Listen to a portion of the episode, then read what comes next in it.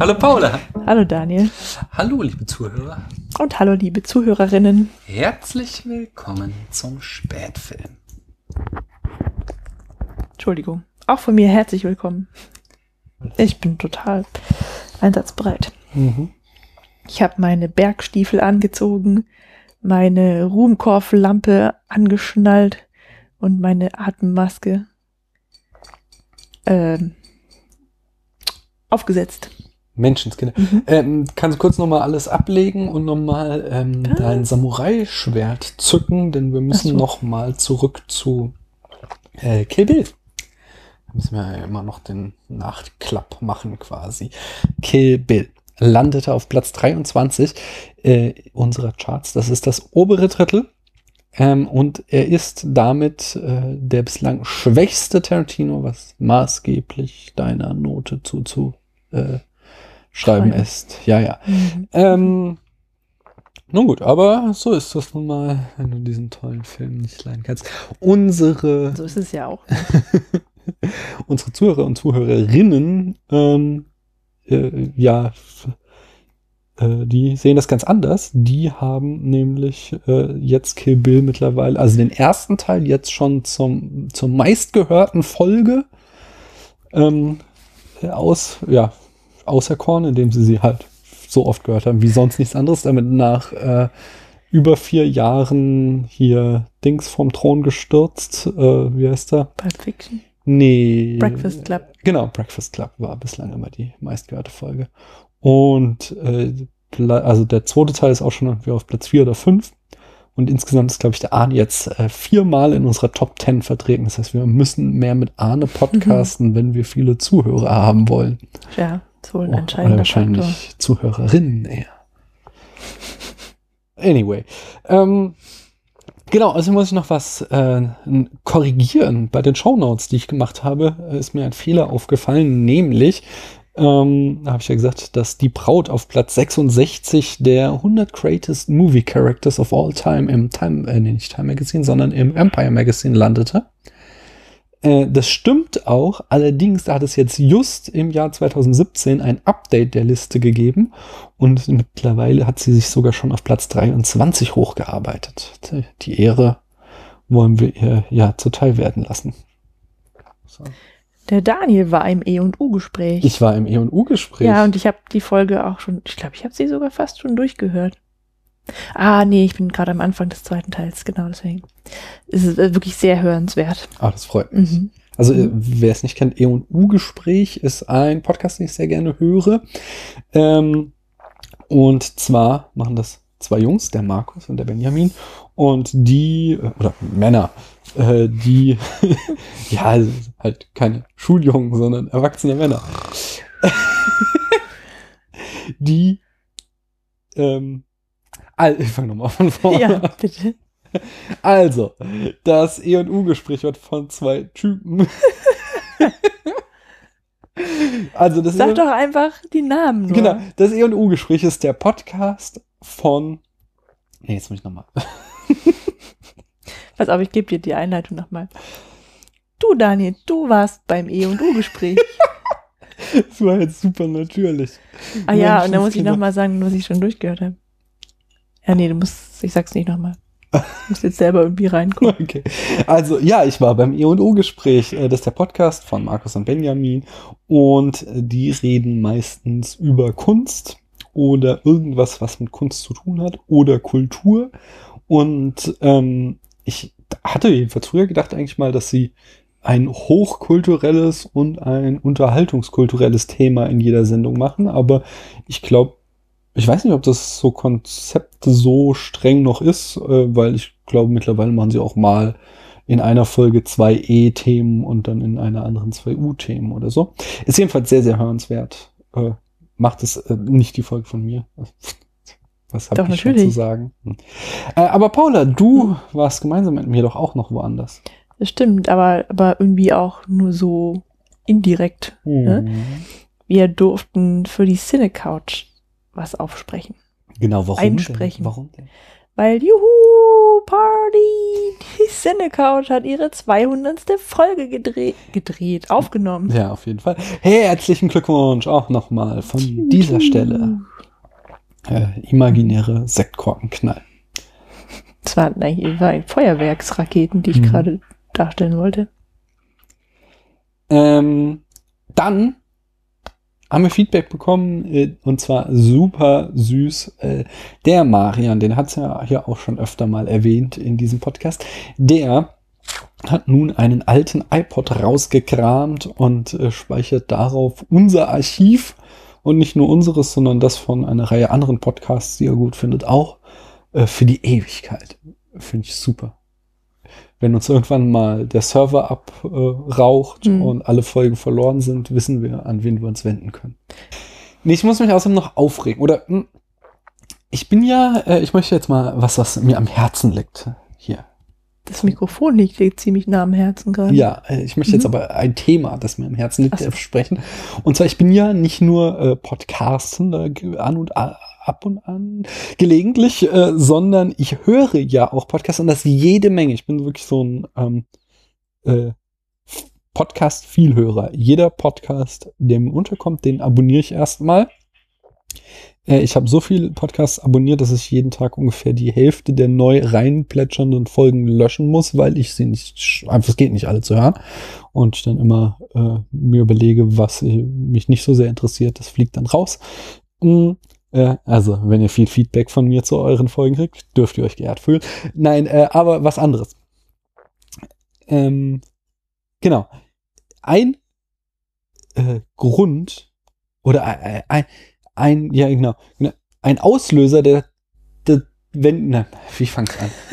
ich habe irgendwie Wort von Nein, wenn ihr äh, wollt, dass ich euch deabonniere, ähm, dann dürft ihr genau eine Sache machen und das ist so richtig schön laut äh, ins Mikrofon rülpsen. Ich finde, es gibt weniges in Podcasts, das widerlicher ist. Und ich weiß so, Podcasts, ja, äh, wir haben so immer so diesen äh, Anspruch, so, hey, wir sind irgendwie so wild und so anders wie's Radio und machen das alles total unprofessionell. Wir öschen auch mal beim Podcasten oder reden über Technik oder es ist alles nicht so geil. Aber ins äh, Mikrofon rülpsen ist wirklich so der Inbegriff dessen, äh, zum, zu sagen, so, hey, äh, ihr, liebe Zuhörerinnen und Zuhörer, seid mir vollkommen egal, denn ich höre euch mit Kopfhörern eigentlich immer. Das heißt, was ihr macht, ihr rülpst mir einmal ins Hirn rein.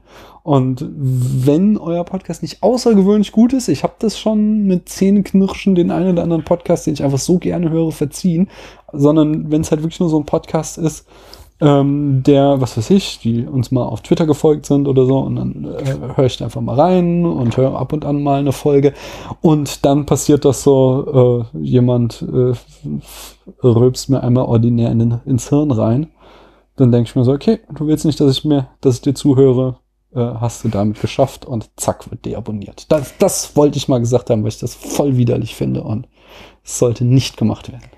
Man könnte ja auch zwischendurch einfach mal in die Trillerpfeife pfeifen, Ja, ja, das ist, also, pusten.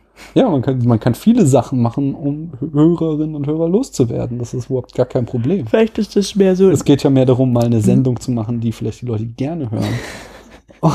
also, Hä? ich, ich ist ganz echt, es kannst richtig viel und gut und einfache Podcasts produzieren, wenn du willst, dass sich niemand hört. Aber halt mal so zu machen, dass die Leute dir zuhören, ist halt nicht ganz so einfach.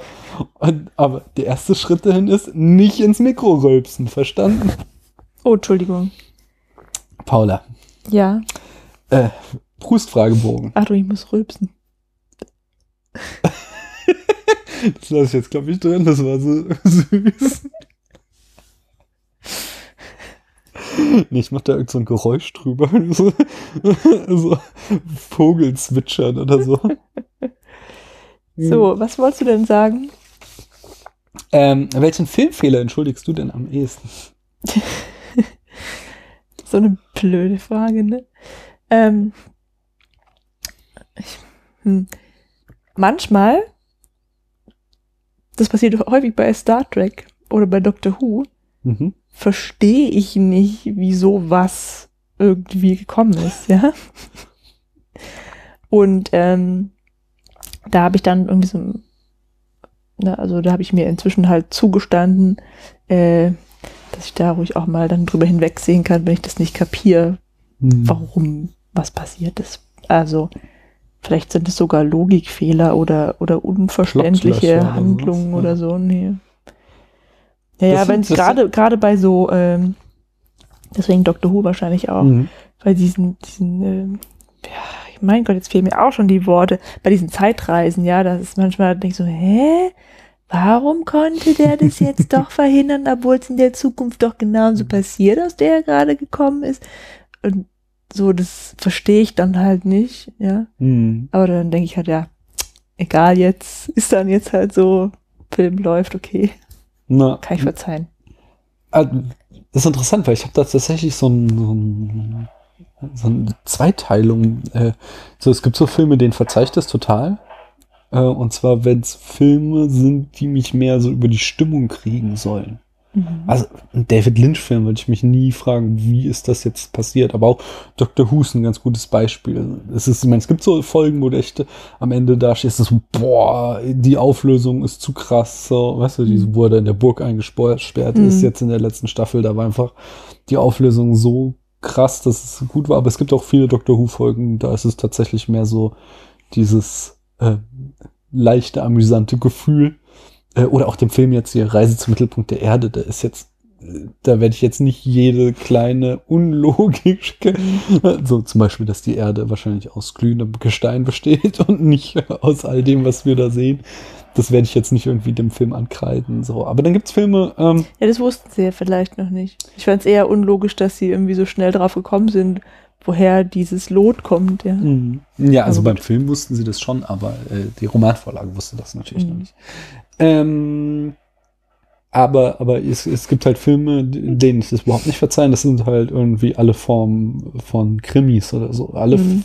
Filme, die wollen, dass ich miträtsel. Und wenn dann das Rätsel nicht zu lösen ist, sondern halt nur durch irgendein Hä am Ende gelöst wird, dann war es das so. Dann hat mich der Film verloren. Ja, ist ja auch. Äh, nee, der Filmfehler, ich weiß gar nicht, was ich beim letzten Mal gesagt habe, aber wo ich mir jetzt Gedanken gemacht habe, den ich am ehesten verzeihe, ist tatsächlich der Anschlussfehler. Ich glaube, das hattest du gesagt. Nee, Ich glaube, beim letzten Mal ich irgendwie sowas Inkonsistenten in der Handlung oder sowas. Nee, aber ich meine jetzt so diesen ganz klassischen Anschlussfehler, wie ihn zum Beispiel Stanley Kubrick da macht mit in einem Shot sieht man eine, ein Loch in der Tür und im nächsten Shot sieht man zwei Löcher in der Tür. Bei Shining. Äh, genau. Weil das ist so, wenn die Szene an sich äh, einfach gut ist, dann sind solche kleinen Details mir vollkommen egal. Ähm, nur halt das gesamte äh, Kunstwerk muss stimmen. So, ach ja, bei, bei Tarantino ist das ja auch ganz oft so, dass, äh, oder nicht ganz oft, es gibt so zwei Szenen zumindest einmal in Pipe Fiction und einmal in Kill Bill, wo Einschusslöcher schon äh, da sind, bevor äh, die Kugeln Hm. äh, geschossen werden und so Sachen. Also sowas ist, finde ich halt echt einfach nicht so wichtig, wenn mich, ja, wenn die Inszenierung mich mitreißt. Paula, hast du nicht eine tolle Idee, was wir machen könnten, um mehr iTunes-Bewertungen zu bekommen? Ähm, ja, also es ist wirklich eine wahnsinnig gute Idee, die ich da hatte. Ganz spontan. Ja. Äh, und zwar, wie wär's denn? Wir machen einen Deal mit den Mhm. Zuhörerinnen. Und zwar, äh, wenn ein Zuhörer oder eine Zuhörerin eine iTunes-Rezension mit mindestens drei von fünf Sternen Nee, für das uns find, nein, nein, nein, nein, so schon mal gar nicht. Also wir werden hier uns keine Sterne erkaufen. Du weißt doch noch nicht mal, was ich sagen möchte. Doch, ich weiß, was du sagst. Woher willst du das denn wissen? Ich will, dass die Leute uns nach ihrer ehrlichen Meinung bewerten dürfen. Sie dürfen auf iTunes schreiben, also natürlich freuen wir uns total, wenn sie uns fünf Sterne geben und schreiben, hey, ihr macht eine coole Sendung und ich höre euch gern. Aber wenn es ihre äh, ehrliche Meinung ist und sie sagen so, äh, nee, ist eher so scheiße, ich weiß auch nicht, warum ich es höre, dann sollen sie es reinschreiben. Nicht? Die schlechten Bewertungen sind das Salz in der Suppe. das hat Paulas ehemaliger Chef immer gesagt. Super. Dass du das gemerkt hast. Ja, ja. Äh, Und was passiert denn, wenn uns jetzt irgendjemand eine gute oder schlechte Rezension auf iTunes schreibt? Dann könnten wir doch zum Beispiel eine Sonderfolge herausgeben, in der wir einen relativ beliebigen Film Mhm. kurz, bündig und amüsant zusammenfassen. Wie wär's denn, wenn die Person sich das aussuchen darf? Oh, das wäre eine richtig tolle Idee. Wenn die Person uns eine iTunes-Rezension schreibt, anschließend eine E-Mail an info.privatsprache.de und in die E-Mail reinschreibt, hey, ich habe euch eine iTunes-Rezension geschrieben. Ich fänd's total geil, wenn ihr eine Sonderfolge über ähm, den Film Der Äh, Hobbit. Eins, zwei oder drei oder der aus den 70ern. Das müsste man dann halt dazu schreiben. Genau. Und äh, was machen wir dann mit dem Film? Naja, ihn kurz zusammenfassen. Genau. Hab ich doch Äh, schon und zwar gesagt. äh, meine Wenigkeit hat das, äh, macht es immer beim Christian äh, von der äh, Second Unit, Ach. äh, die Filme zusammenfassen vorher äh, und mit äh, relativ viel Aufwand. Äh, wenn der Christian es mir erlaubt, dann spiele ich an dieser Stelle mal so eine Einsch äh, Zusammenfassung an. Ja. Gut, äh, speaking of Erzählung, äh, was ist denn so überhaupt Phase im vierten Harry Potter Film? Worum geht's? Was passiert? Ja, ich habe da mal was vorbereitet. ähm, Sollte ich dich ab jetzt Ahne nennen eigentlich? Also, wieso? Weil, weil ich eben abgeschwiffen nee, also äh, bin. das klingt so, als ob das so ein, so ein, so ein Ahne-Move wird. So, gib mir mal kurz so äh, 30 Minuten, dann bin ich da durch. Nein, nein, ich habe ja die äh, Handlung beim letzten Malen auch schon immer äh, so kom knapp zusammengefasst, sag ich mal. Da habe ich mir wieder ein bisschen Mühe gegeben, äh, mir ein paar Notizen zu machen, damit ich auch nichts vergesse. Die Bühne gehört dir. Ah, danke. Also, wir beginnen diesmal ausnahmsweise nicht bei den Dursleys, unseren äh, wohlbekannten äh, bösen Stiefeltern von Harry, sondern bei einem unbekannten Muggel. Für alle, die noch immer nicht wissen, was ein Muggel ist, ein nicht magischer Mensch ist das. Und dieser Muggel scheint ein Hausmeister zu sein, der entdeckt, dass in einem Herrenhaus nebenan Licht brennt, was ihn ärgert. Warum ihn das ärgert, erfahren wir, wie so vieles in diesem Film natürlich nicht. Ähm, denn als er äh, Wurmschwanz, den wir noch aus dem letzten Teil kennen, David Tennant und äh, Wurmschwanzmeister, den wir nicht zu Gesicht bekommen, äh, belauscht und sie zur Rede stellen will, da wird er auch schon umgebracht. Und nebenbei lernen wir da auch noch die Schlange Nagini kennen. Szenenwechsel. Harry ist im Fuchsbau, das ist das Haus der Weasleys, das nennt sich so, ähm, und begibt sich dann aber sofort mit Hermine, den Weasleys ähm, und Papa und Sohn Diggory äh, ähm, auf die Reise zur Quidditch-Weltmeisterschaft. Äh, der junge Diggory heißt übrigens überraschenderweise nicht Edward, sondern Cedric. Und äh, zur B äh, WM reist der Trupp mit der nächsten bekloppten Reisemethode, einem Portschlüssel. Und das ist quasi ein Gegenstand, der beamen kann, aber natürlich äh, nicht, äh, wie man das erwarten würde, einwandfrei, sondern mit einem Sturz aus dem Himmel verbunden, dieses Beam, äh, wo Harry mit Glück sagen kann, dass er nicht für den Rest der Filmreihe im Rollstuhl sitzen muss. Ähm, bei der Quidditch-WM sehen wir dann super schlechtes CGI, den ber äh, berühmten Spieler Victor Grom, der besonders Ron, äh, auf den besonders Ron voll abfährt. Äh, und nach dem Spiel gibt es Stress, ausgelöst von einer Gruppe Hooligans, die sich die Todesser nennen. Ähm, Bei dem man, Stress, man könnte auch sagen, Ja. Terroranschlag auf die Quidditch-WM? ja, könnte man so sagen, kommen wir später noch zu, sag ich mal. Weil Okay. da gibt's auch den ein oder anderen Aspekt, der so ein bisschen unklar bleibt. Jedenfalls, bei dem Stress wird Harry ausgenockt und als er wieder erwacht, ähm, sieht er eine unheimliche Gestalt, die das dunkle Mal, Voldemorts Zeichen an den Himmel schreibt. Ähm, der Unbekannte fliegt und Harry wird daraufhin von Barty Crouch, das ist so eine Art Außenminister der Zauberer, verdächtigt, dass er das dunkle Mal an den Himmel gezeichnet hat. Ähm, allerdings wird dieser Verdacht, wie so vieles in dem Film, einfach mal fallen gelassen und niemand spricht je wieder darüber. Ähm, in Hogwarts dann erfahren wir, dass in diesem Jahr die magischen Bundesjugendspiele stattfinden, das sogenannte Trimagische Turnier. Dort treten die Champions der Schulen aus Beaubaton, Durmstrang und äh, Hogwarts natürlich an. Äh, wer Champion wird, das bestimmt der magische Feuerkelch. Und außerdem ähm, gibt es natürlich den obligatorischen neuen Lehrer in Verteidigung gegen die dunklen Künste. Und das ist Alistair Moody, genannt Mad Eye, weil er so ein verrücktes magisches Auge hat. Und das ist ein Ex-Auror, also ein Ex-Polizist in der Magierwelt. Und der ist offensichtlich ein paranoider Alkoholiker mit, Alkoholiker mit ausgeprägtem Hang zur Kindesmisshandlung. Ähm, also quasi perfekte Ergänzung für das Kollegium von Hogwarts. Halt, ganz Ähm, kurz nur. bei- Ich höre Ja. da nämlich eine leise Kritik raus. Solche Lehrer gibt's wirklich und äh, ich spreche aus Erfahrung. Na, okay. Also, ähm, beim Trimagischen Turnier, da sterben auch öfter mal Kinder und deswegen müssen die Teilnehmer mindestens 17 Jahre alt sein. Ähm, da unser Potti erst 17 Jahre alt ist, darf er also nicht mitmachen. Äh, für Bobator wird dann eine äh, blonde Token-Schlumpfine äh, vom Kelch ins Turnier geschickt, die fortan keinerlei Bedeutung mehr für den Film hat, außer dass Harry ihr zweimal im Vorbeigehen den Arsch retten muss. Für Durmstrang tritt kein anderer an als Victor Krumm und für Hogwarts äh, überraschenderweise Cedric Diggory, den wir so zufällig zu Beginn des Films kennengelernt haben.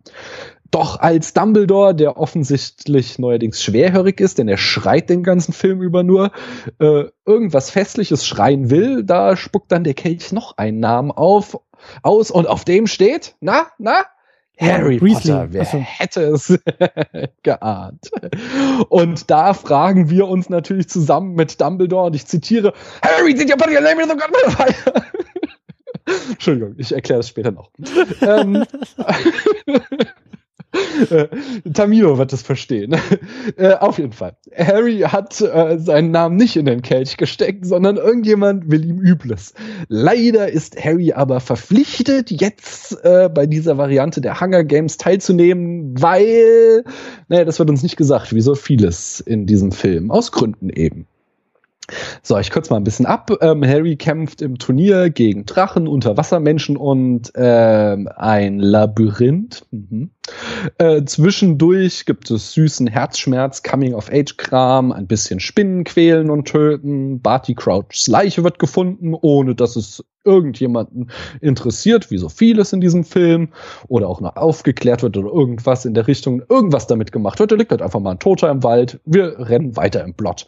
Ähm, am Ende äh, stehen dann Harry und Cedric gemeinsam vor dem trimagischen Pokal und beschließen, dass sie äh, als Sieger ihn gemeinsam ergreifen. Doch der Portal ist ein Portschlüssel.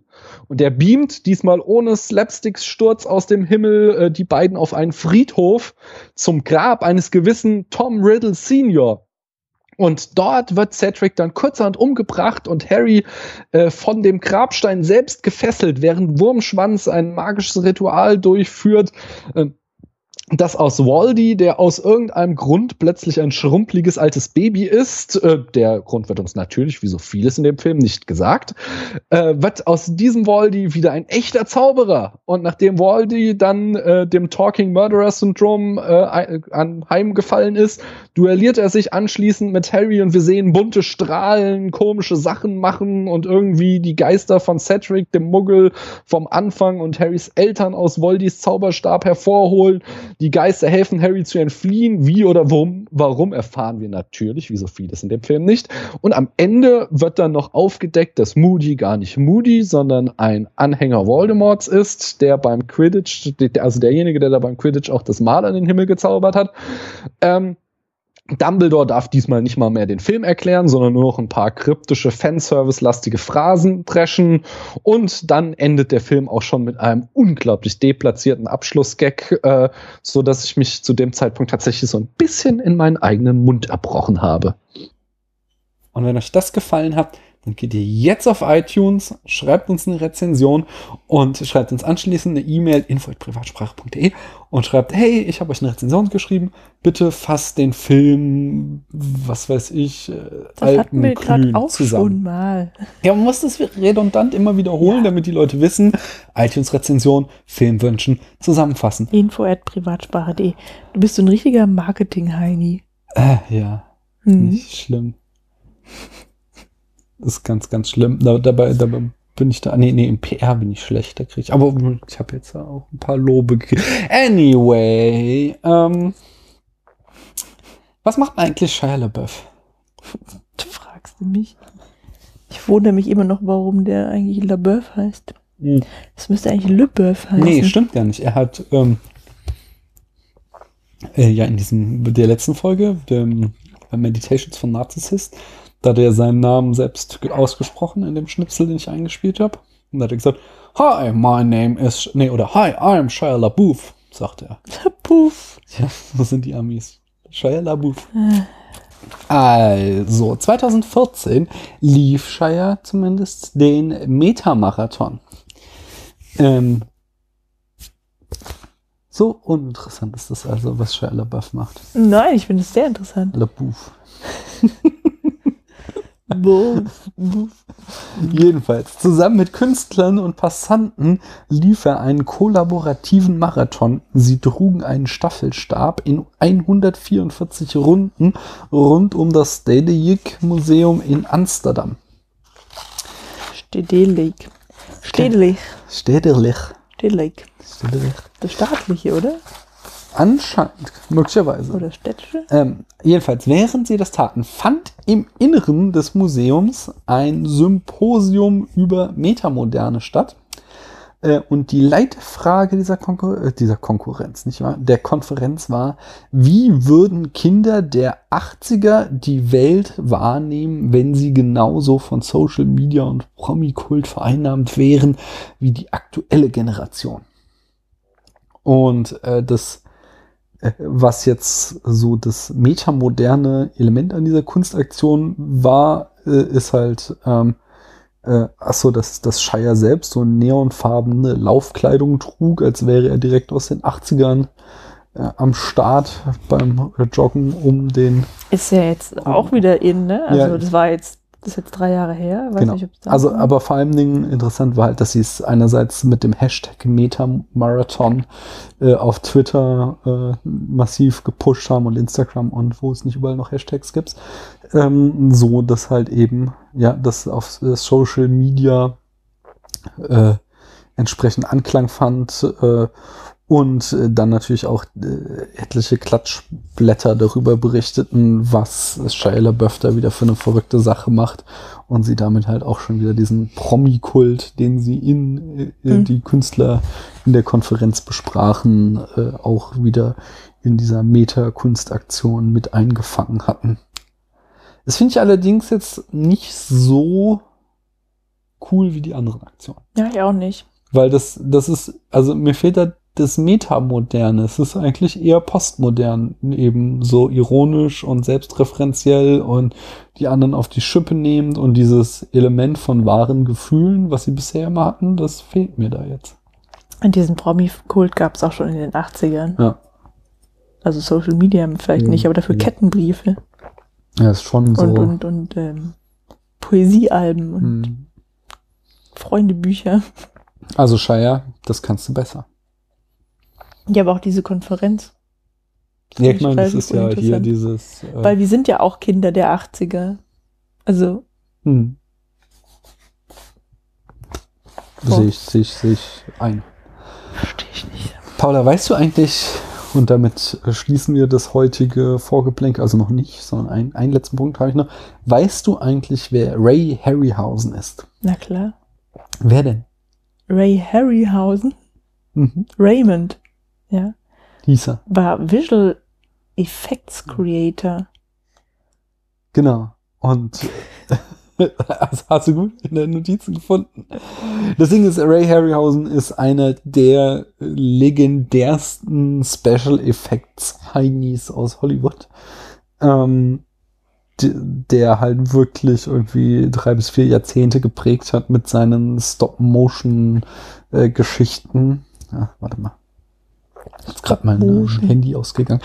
Ähm, genau, Stop-Motion-Modeling hat er gemacht. Äh, ein, die von ihm erfundene Animationsmethode äh, nennt sich äh, Dynamation. Und ähm, er hat äh, ja äh, unzählige Filme, hat er die Special Effects gemacht. Die berühmtesten sind Mighty Joe Young aus dem Jahr 1949, für den hat er, glaube ich, den Oscar bekommen. Äh, Sinbad siebente Reise aus dem Jahr 1958. Mysterious Island 1961 ist auch eine Jules Verne-Adaption. Äh, Jason und die Argonauten aus 1963 und Entschuldigung, und ein Film, der auch noch auf unserer Liste steht in Film aus Paulas Kindheit, nämlich Kampf der Titanen äh, aus dem Jahr 1981. Das war nämlich sein letzter Film. Und ähm, viele äh, ja, Visual Artists, aber auch viele Regisseure in, aus Hollywood geben an, dass Ray Harryhausen irgendwie große Inspiration für sie war. Darunter George Lucas, Steven Spielberg, Peter Jackson, Joe Dante, Tim Burton und Wes Anderson. Und in den Blog haue ich nochmal äh, einen Supercut mit den Kreaturen von Ray Harryhausen. Äh, wenn ihr die seht, wird euch klar werden, dass ihr das auf alle Fälle alle kennt. Mhm. Und das, äh, warum ich das hier anspreche, ist halt, dass die Reise zum Mittelpunkt der Erde, den Film, den wir heute besprechen, ähm, dass der eben keinen Ray Harryhausen hatte, sondern dass die äh, ihre Kreaturen anders äh, mhm. animiert haben. ist auch nicht schlecht, muss ich sagen. Nicht schlecht. Es war tatsächlich der Aspekt, der mir bei dieser äußerst charmanten Reise zum Mittelpunkt der Erde am wenigsten gefallen Tatsächlich? hat. Tatsächlich? Ja, war nicht mein Fall. Nicht der Sexismus? Kommen wir gleich noch zu. Lass uns äh, erstmal anfangen, oder?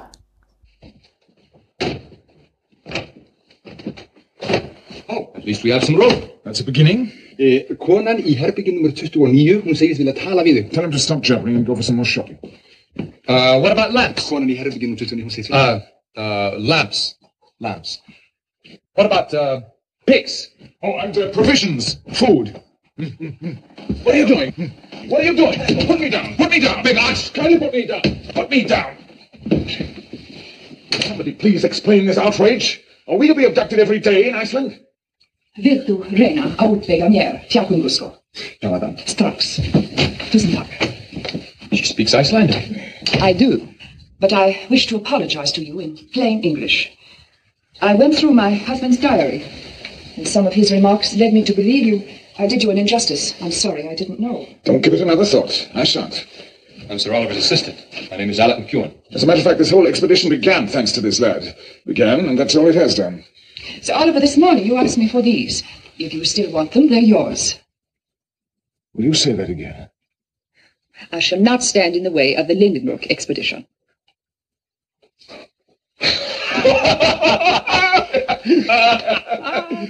oh. My husband had these boots made specially. I hope they fit you. Huh? Mine will be ready without delay. I told your man to order some for me immediately. Good, good. What was that? Why would you need boots like this? Well, I can't very well go in these. Go where, madam? Don't say it. Naturally, I'm coming along. That's why I'm getting you all of this. That's a condition I thought you understood. You didn't mention any condition. Then I do now. Whom did you intend to take along besides this young man? The big Icelander. Then I'll be very useful. He doesn't understand a word of English. You can't come along. You're a woman. And what has my sex to do with it? Well, we're not contemplating a stroll down Piccadilly or the Champs-Élysées. Professor Lindenbrook, I have just lost my husband. I have nothing else to live for anymore up here. Down there, I can at least represent his name. Uh, fortunately, the decision is not yours to make. The police will require your presence for the investigation into your husband's death. I have already given my testimony. But, madam, quite apart from the, the appalling danger, think of the inconvenience. The lack of privacy. In short, you don't want all of this, is that it? I may be mad on the subject of this journey, but I am not stupid. To burden myself with a female is sheer stupidity. I resent that word. I may have been a disturbance to men, never a burden. This is an absolute hold-up. I assure you, you will not receive one iota of extra consideration. You'll sleep while we sleep, you'll eat what we eat, and you'll wash when we wash. Then you accept my proposition. Oh. Haben wir doch schon längst. Wir sind schon mittendrin. Ja, dann sag uns doch mal, wie dir der Film gefallen hat. Ah, so weit sind wir schon. Meine Erwartungen wurden dieses Mal nicht enttäuscht. Hm, das ist das erste Mal, dass du das hast in der Reihe hier. Ja. Naja, wohl dieses gesprenkelte Halstuch war auch ganz gut. Das stimmt. Aber Oh. nee, da war es so, dass du das nicht der War Film war, den du nicht der, geguckt genau, hast. Genau. ähm. Und beim Schatz im Silbersee, da warst du an, deine Äh. Einstiegserwartung war ziemlich, also nee, also Die war schon niedrig. Nee, umgekehrt. Äh, da hast du am Anfang gesagt, oh, voll der Kackfilm, äh, leider nicht so gut, wie ich in Erinnerung hatte. Mhm. Und dann während unseres Gesprächs irgendwie äh, kam es darauf, dass er eigentlich doch ganz lustig war. Wenn ich Ah, okay. recht- ja. Na, weißt du vielleicht sogar besser als ich, ja. Nee, ähm, also den, den, der war wirklich genauso gut, wie ich ihn in Erinnerung hatte. Der ist nicht entzaubert worden durch das Mhm. nochmal gucken jetzt. Der war sogar jetzt nochmal ein bisschen lustiger, glaube ich. Ich fand, ich habe in Erinnerung mehr so diese fantastischen ähm, Szenen gehabt, ja. Und Hm. lustige hatte ich vielleicht nicht so verstanden oder kam, war mir nicht so wichtig vor äh, gewesen. Ich habe ihn zum ersten Mal gesehen Mhm. und ich finde ihn auch sehr, sehr charmant. Er ist wirklich gut gealtert. Also natürlich sieht man jederzeit, dass es sich hierbei um Studioaufnahmen, um handgemachte Effekte handelt. Aber das mit so dem Licht, das war ziemlich blöd, Ähm, ne? blöd fand ich das auch nicht. Ich fand das einfach alles echt charmant. So, weißt du was? Das ist so wie, ähm, ja, keine Ahnung, genau wie Kremlins, wo man auch gesehen hat, dass das Puppen waren, trotzdem das halt ein rundes Bild ergeben hat. Und so war das hier auch. Mhm. Das halt so ein Film, so ein richtig schöner Abenteuerfilm der 60er Jahre ist, wo man auch sieht heute noch, dass die da unglaublich viel Geld reingesteckt haben, dass sie da echt hohe Produktionswerte hatten. Und natürlich ist, kann es nicht irgendwie standhalten mit CGI, aber ähm, ich bin mal gespannt, ob in 40 Jahren die CGI-Sachen von heute oder in 50 Jahren ähm, so gut aussehen, wie der Film heute auf uns Mhm. wirkt. So. Und es, war echt nice. Ja. Mochte ich sehr, sehr gerne. War jetzt nichts irgendwie tiefgründiges, nichts, wo ich jetzt auch irgendwas nur großartig analysieren das hatten könnte. wir aber beide wirklich nicht Nee, erwartet. sondern es war wirklich so ein einfach ein netter Unterhaltungsfilm, wo man da sitzt und äh, zwei Stunden lang, ja, vielleicht kann man da noch einen leichten Kritikpunkt sein, ist vielleicht hätte Mhm. man ein bisschen straffen können. 90 Ja, Minuten hätten es vielleicht auch getan. Äh, aber, äh, aber, aber trotzdem, ich hatte echt durchgehend viel Spaß. Und Mhm. ich bin ganz, ganz großer Gertrude-Fan. Gertrude, das- Kommen wir gleich zu. Bis wir dazu kommen, möchte ich, dass du uns bitte mal die Eckdaten verkündest. Äh, der Film ist aus dem Jahr 1959 und die Regie führte Henry Levin oder Levine. Levin, Levine, ich weiß mhm. es auch nicht. Der hat Ähm, unglaublich viele Filme gemacht. Wir haben da jetzt nur eine ganz kleine Auswahl von Sachen, die irgendwie Ja. halbwegs bekannt Also sind. unglaublich 50 Filme. Mhm. Ähm, ja, das kann ich leider nicht. Ich glaube 1944 heißt es. Da hat er Cry of the Werewolf gemacht. Mhm. 1946 Night Editor. 1948 Der Richter von Colorado. 1951 Two of a Kind. 1952 Im Dutzend heiratsfähig. 1953 Mr. Scoutmaster. 1957 Der Einsame. 1959 Journey to the Center of the Earth. Also unseren heute hier. Nicht? 1960 Where the Boys Are. 1962 Gefrühstückt wird zu Hause. 1965 Genghis Khan. 1966 Unser Mann in Rio. Das ist glaube ich, der einzige, der mir irgendwie was sagt. Und Genghis Khan. Mhm. 1966 Murderers Row. 1967 The Ambushers. 1969 Die Todesreiter. Und 1979 The Treasure Seeker. Mhm. Das Budget für den Mittelpunkt zur Erde, also die Reise zum Mhm. Mittelpunkt Erde, betrug 3,4 Millionen US-Dollar. Und da können wir es wieder mit Hitchcock vergleichen. Mhm. Hitchcock hatte eigentlich immer so sein Millionenbudget, also eine Million. Ähm, und das war jetzt nicht sensationell viel, aber es war schon immer so üppig, dass er halt Spielchen machen konnte, wie ich baue einfach mal einen äh, kompletten Wohnblock im Studio nach. Mhm. Und entsprechend, wenn du siehst, dass der Film hier das dreieinhalbfache davon hat, äh, war das hier absolutes Blockbuster-Niveau. Das, was heute die 100 Millionen Produktionen sind. Äh, mitgespielt hat James Mason als Oliver Lindenbrook, Pat Boone als Alec McEwen, Diane Baker als Jenny, Arlene Dahl als Carla Götterburg, Mhm.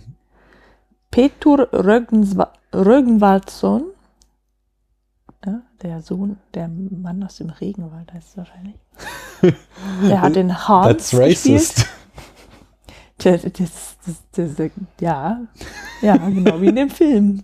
Ja. Den Hans. Äh, und Thayer David als Graf Saknussem. hm. Und das Genre ist ein Abenteuerfilm, aber auch ein Fantasy- und Science-Fiction-Film. Oh. Au, oh, oh. Also Fantasy, ja, sehe ich ein, aber Science Fiction? Da bin ich mir viel sicherer als bei Fantasy. Wieso? Also Weil Science gerade, ne, ja, weil das ist wissenschaftliche Expedition, die die unternehmen. Also erstmal wäre es ja dann Retro Science Fiction. Okay, stimmt, der Wissenschaftsaspekt steht schon zumindest so feigenblattartig immer im Vordergrund. Also richtig wissenschaftlich sind sie ja da eigentlich nicht unterwegs, aber äh, ja gut, gut. Lasse ich mich drauf ein. Ist irgendwie schon Science Ja, Fiction so, und Fantasy. Science-Fiction heißt ja nicht, dass es in der Zukunft spielt. Ähm, Also häufig, aber Zum Beispiel, na gut, Ja? nee, ist es halt nicht, weil die machen das ja, weil sie Welten erforschen, die bis dato unentdeckt sind. Oder waren, ja. Aber wenn dann, äh, wenn dann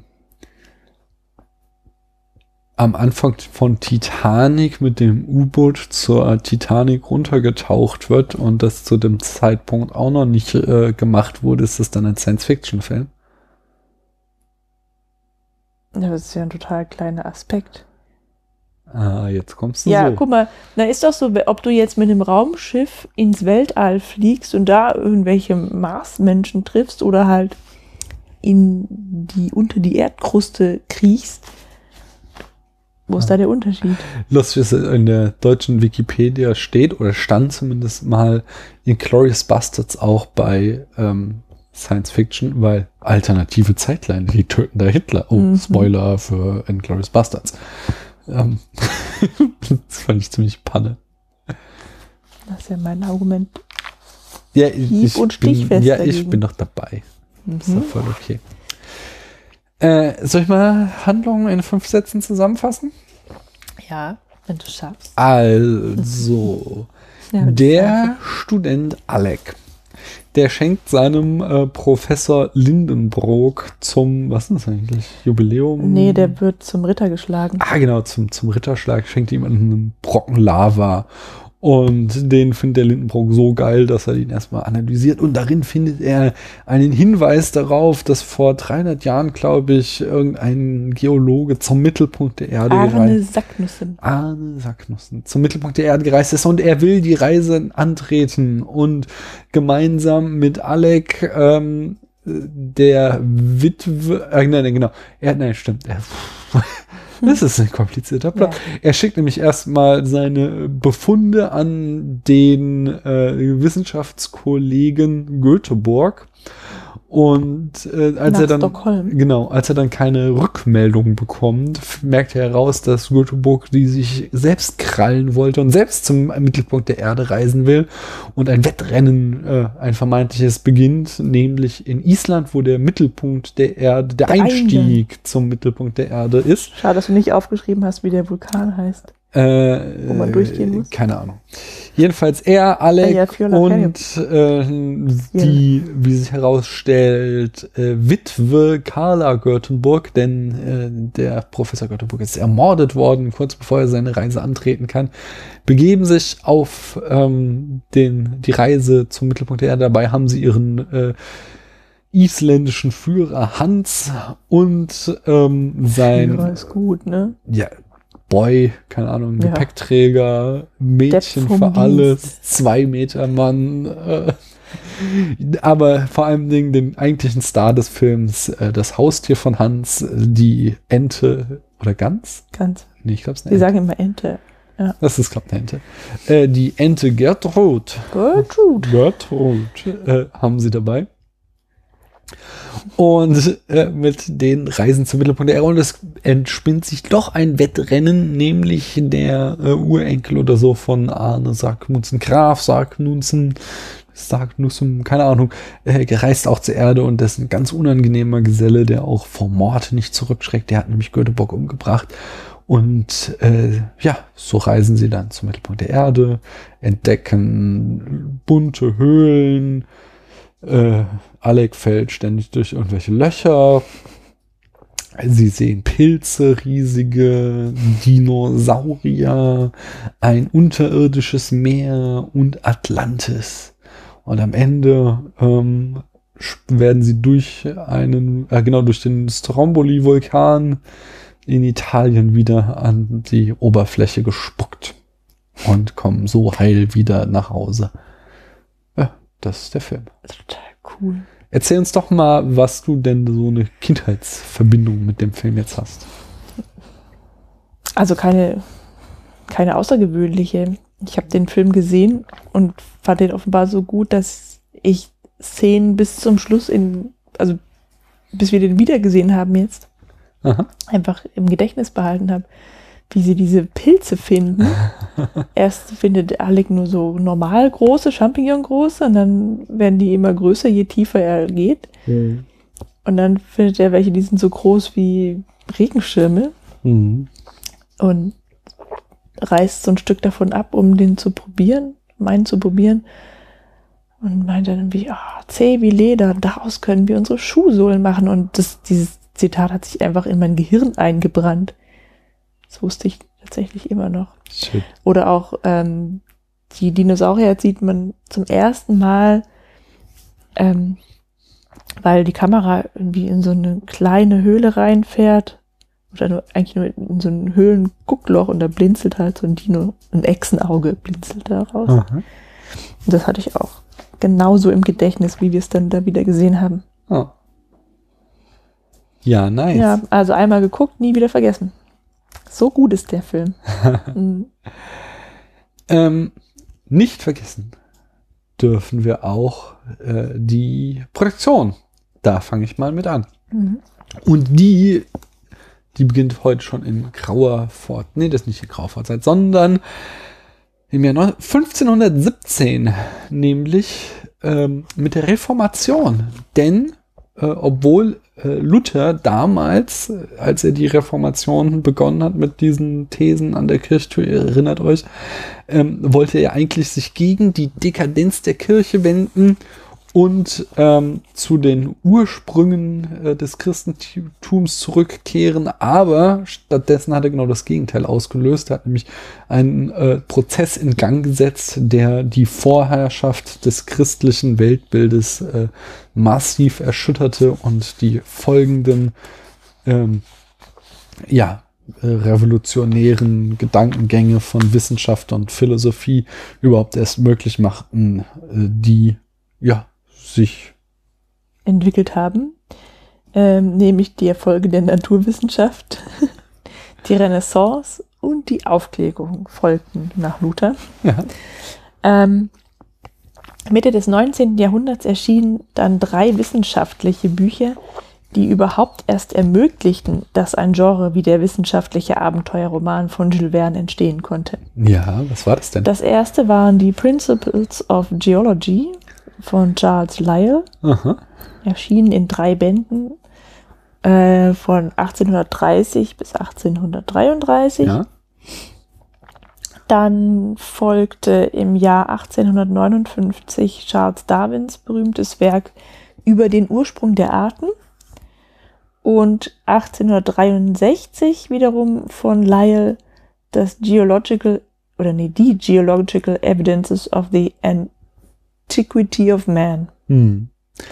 Ähm, genau, und die, diese Werke betonten eben, dass die Welt nicht immer so war, wie sie uns heute erscheint, sondern dass sie in einem stetigen Wandel ist. Und damit bildeten sie den wissenschaftlichen Hintergrund, vor dem äh, Jules Verne dann 1864 seinen Abenteuerroman Die Reise zum Mittelpunkt der Erde äh, entwickeln konnte und veröffentlichen. Wir springen jetzt aber weiter in die 1950er Jahre. damals sah sich das Kino massiv bedroht durch das Fernsehen. Ja. Ähm, so wie sich das Fernsehen jetzt wahrscheinlich bedroht fühlt durch die Streaming-Dienste. Oh ja, auch das Kino wieder. Heute gerade äh, oder gestern in Cannes gab es große Proteste, weil da ein Netflix-Film lief, der Mhm. ausgebuht wurde von den Zuschauern und äh, Cannes beschlossen hat, in Zukunft dürfen keine Netflix-Filme da mehr laufen. Also das ist ja die Mhm. nächste Schlacht, die da geschlagen Ja, wird. okay. Naja, damals jedenfalls, also hatte das Kino Angst vom Fernsehen und hat deswegen äh, sich die Größe ihrer Leinwandwände mal zunutze gemacht und das Breitbildformat 2,35 zu 1 erfunden. Äh, und in diesem Format ist auch die Reise zum Mittelpunkt der Erde gedreht worden. Und ja, Hollywood hat eben in diesem Format mehr und mehr Epen und viele Special Effects und spektakuläre Landschaftsaufnahmen äh, präsentiert. Ja, für sich entdeckt. Also dieses, Ja, das also- Format war dafür halt prädestiniert. Das Also- ist halt, lustigerweise ist auch genauso unser Kriterium, ähm, weil wir ja nicht so oft ins Kino gehen können. Ja, Ja. wenn wir dann mal Lust haben, überlegen wir ja häufig, ist der Film womöglich im Kino irgendwie besonders spektakulär oder reicht es auch, den auf dem Fernsehen zu, anzuschauen, am Fernseher Wobei ich anzuschauen? gerade so in letzter Zeit wieder davon abgekommen bin. Also jetzt den letzten, den wir geguckt haben, waren ja auch ähm, Manchester by the Sea, was jetzt eher so ein kleines Drama war, den man nicht unbedingt im Kino sehen muss. Aber weil ich gerade denke, dass diese, also ich bin jetzt mehr auf dieser Unterstützerschiene, also Filme, die es wert sind, von mir unterstützt zu werden. Die, die nächste Marvel-Franchise-Nummer, die hat mein Geld nicht nötig, weil die knacken eh die Millionen, äh, nee, die sowieso, aber die Milliardengrenze womöglich sogar. Aber so eher kleine Filme, okay, Manchester by the Sea hatte jetzt durch die Oscars schon viel Publici- Publicity, aber trotzdem so Filme sind es halt auch wert, im Kino gezeigt zu werden und deswegen möchte ich mir solche Filme wieder angucken. Wofür hat der denn Oscar bekommen? Äh, diverses, das Drehbuch und äh, Casey Affleck für die beste Hauptrolle. Ich weiß nicht, ob noch Mhm. was. Interessant. Wieso? Ich hatte von dem nichts gehört vorher. Ah. Ähm, ja, jedenfalls. Damals, als das Kino sich bedroht fühlte, im Jahr 1954, entdeckte dann äh, Disney Jules Verne für den Trend, eben Filme, äh, also spektakuläre Epen auf der breiten Leinwand zu zeigen. Und sie verfilmten 20.000 Meilen unter dem Meer als Familienabenteuerfilm. Und äh, der wurde ein Riesenerfolg und Disney hatte damit dann die Formel gesetzt für alle Abenteuerfilme, die in den Jahren danach noch kommen sollten. Zählt da auch die Zeitmaschine zu? Ja, ich denke, das ist zwar jetzt kein Jules Verne, aber es ist auch so ein, ähm, nee, es ist hier, ach Mann, das haben wir sogar im Regal stehen. Ja, eben. Es ist nicht Jules Verne, es ist, es reiche ich im Blog nach. Ihr wisst, Namen und ich, pff, du bist dran? Was ich? Da kannst du dich hier Ich weiter wollte gerade diese versuchen, Erdbeere da. Erdbeeren zu essen. Außerdem gucke ich gerade, weil ich habe jetzt ja jetzt endlich wieder alphabetisch sortiert und ich sag dir, Ich weiß, es ist blau. ja, und ich sehe es. Das ist von Jules Verne. Nein, es ist nicht von Jules Verne. Es ist von dem, diesem anderen. Aber es steht bei W.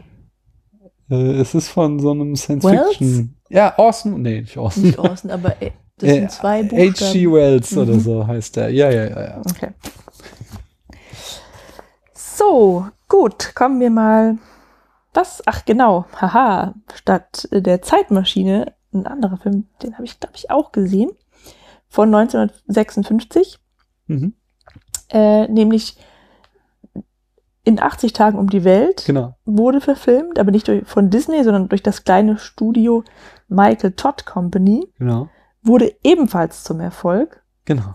Und dann kam Fox 1959 mit Die Reise zum Mittelpunkt der Erde.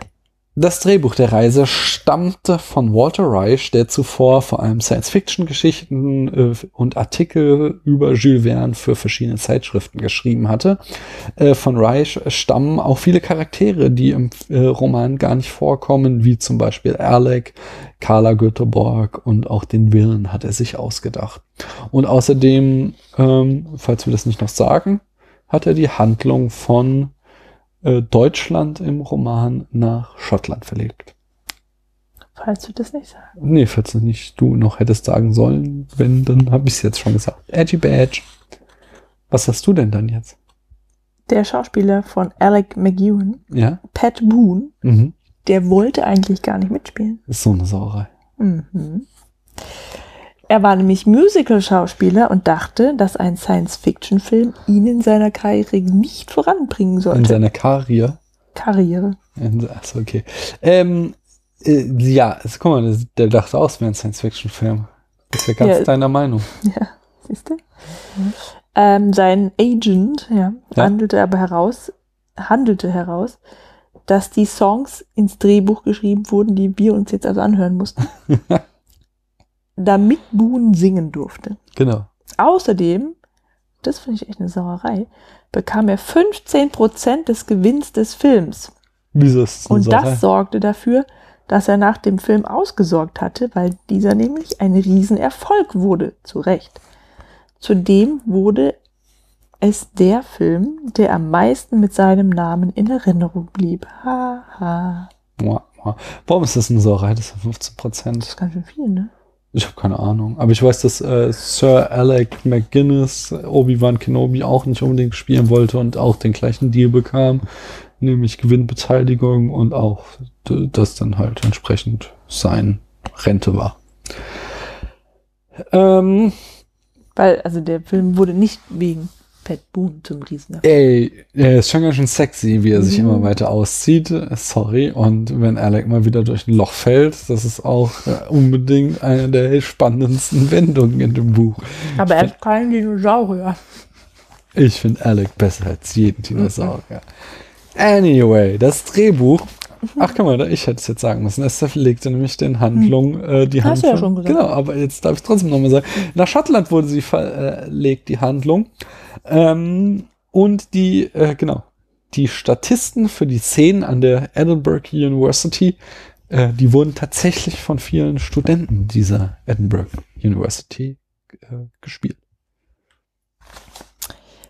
Der 1,93 Meter große Petur, Petur Rögnvaldsson Hans war ein isländischer Zehnkämpfer. Ja. Und die Reise zum Mittelpunkt der Erde war der einzige Film, den er je gemacht hat. Das ist also auch jemand, der aus dem, von den Einwohnern, der spontan Ja. gecastet wurde. Er hat wohl offensichtlich danach noch weitere Angebote bekommen, hat das aber alles abgelehnt. Das sollte sein Magnus Opum bleiben. Ähm, Das ist wirklich, der, also über den müssen wir auf jeden Fall noch sprechen. ja, im Film.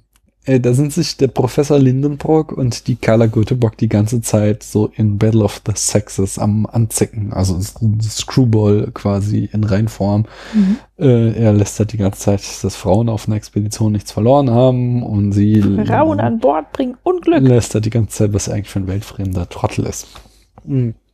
Und äh, anscheinend war es so, dass der Schauspieler James Mason und äh, äh, so ziemlich genau das gleiche Verhalten auch jenseits der Kamera äh, Arlene Dahl gegenüber, nämlich die, die Carla Götterburg spielt, ähm, äh, ja, an den Tag legte und sich die ganze Zeit mit ihr rumzickte. Sowas. Mhm.